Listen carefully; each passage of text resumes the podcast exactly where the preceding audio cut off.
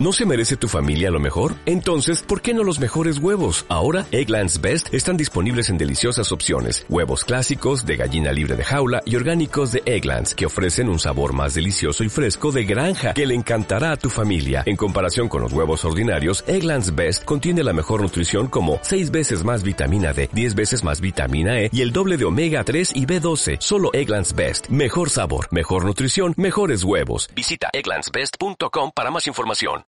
Si te observas y te juzgas, adquieres conciencia pedagógica.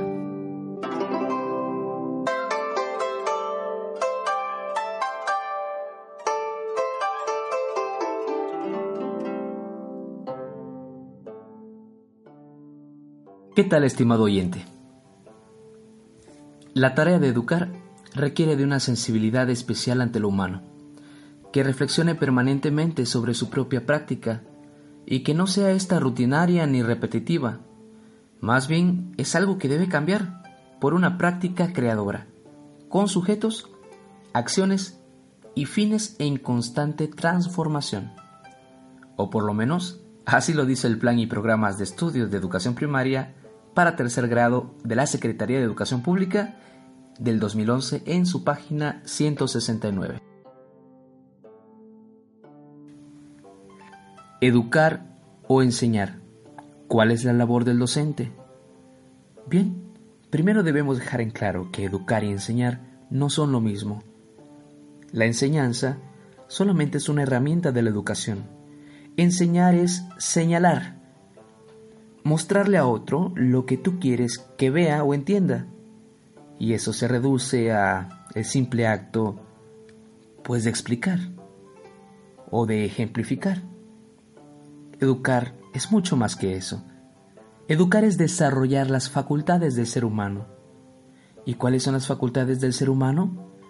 Bueno, tenemos a la inteligencia, la voluntad, la conciencia, la memoria, la imaginación, la sensibilidad, los sentimientos. Los valores son, por ejemplo, una de las facultades del ser humano, y estas son variables.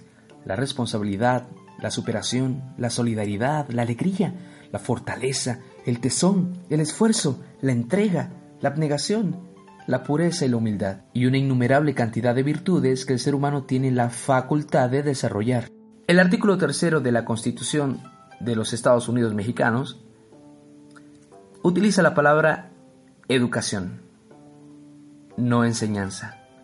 Por lo que podemos entender pues que la labor del docente no es enseñar, sino educar. Enseñar es una herramienta de educar, pero no es el fin de la profesión. La ideología del colectivo docente respecto a cuál es su labor como tal está tradicionalmente ligada al espacio delimitado del aula escolar. El estar frente a grupo delimita en sí misma la función, razón por la que el colectivo docente se ve despojado de la posibilidad de ver lo que hay en el exterior, ¿Y qué hay en el exterior? Bueno, pues la dinámica de la sociedad y el mundo en el que vivimos. Y aunque cada persona desarrolla un aprendizaje diferenciado de los otros, eso no deja fuera la posibilidad de unificar y convenir nuestras funciones como docentes.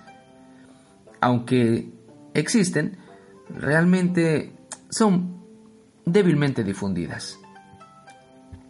Es increíble como algunos docentes toman con suma religiosidad el entendimiento de lo que significa enseñar. Y se apegan tanto a los planes y programas de estudio de cada época que esto les imposibilita el, digámoslo así, levantar los ojos al mundo cambiante que ya no es lo que era cuando el currículum se redactó. Sociedad que es y será cíclicamente cambiante. Quienes levantan los ojos para observar lo que ha cambiado, ven revelada la necesidad de modificar los contenidos e incluso los propósitos educativos. Pero esto no es fácil, ya que esta adquisición de conciencia solo se produce en quienes tienen añoranza por los ideales de la humanidad, los principios universales de bienestar, paz, uso racional, respeto ayuda entre pares, etc. Y es cuando el maestro toma conciencia de su práctica pedagógica y decide pasar de enseñar a formar seres humanos.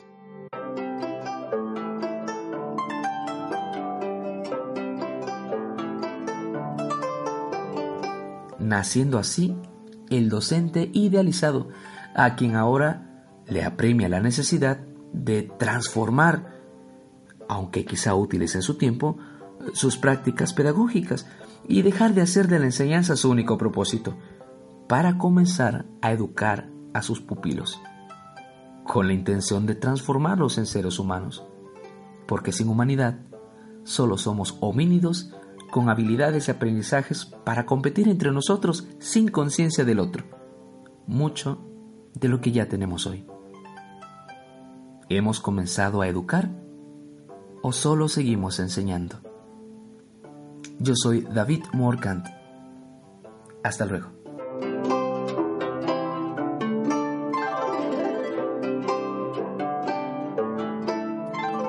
Conciencia Pedagógica es auspiciada por la Clínica Psicopedagógica Cajita de Cartón.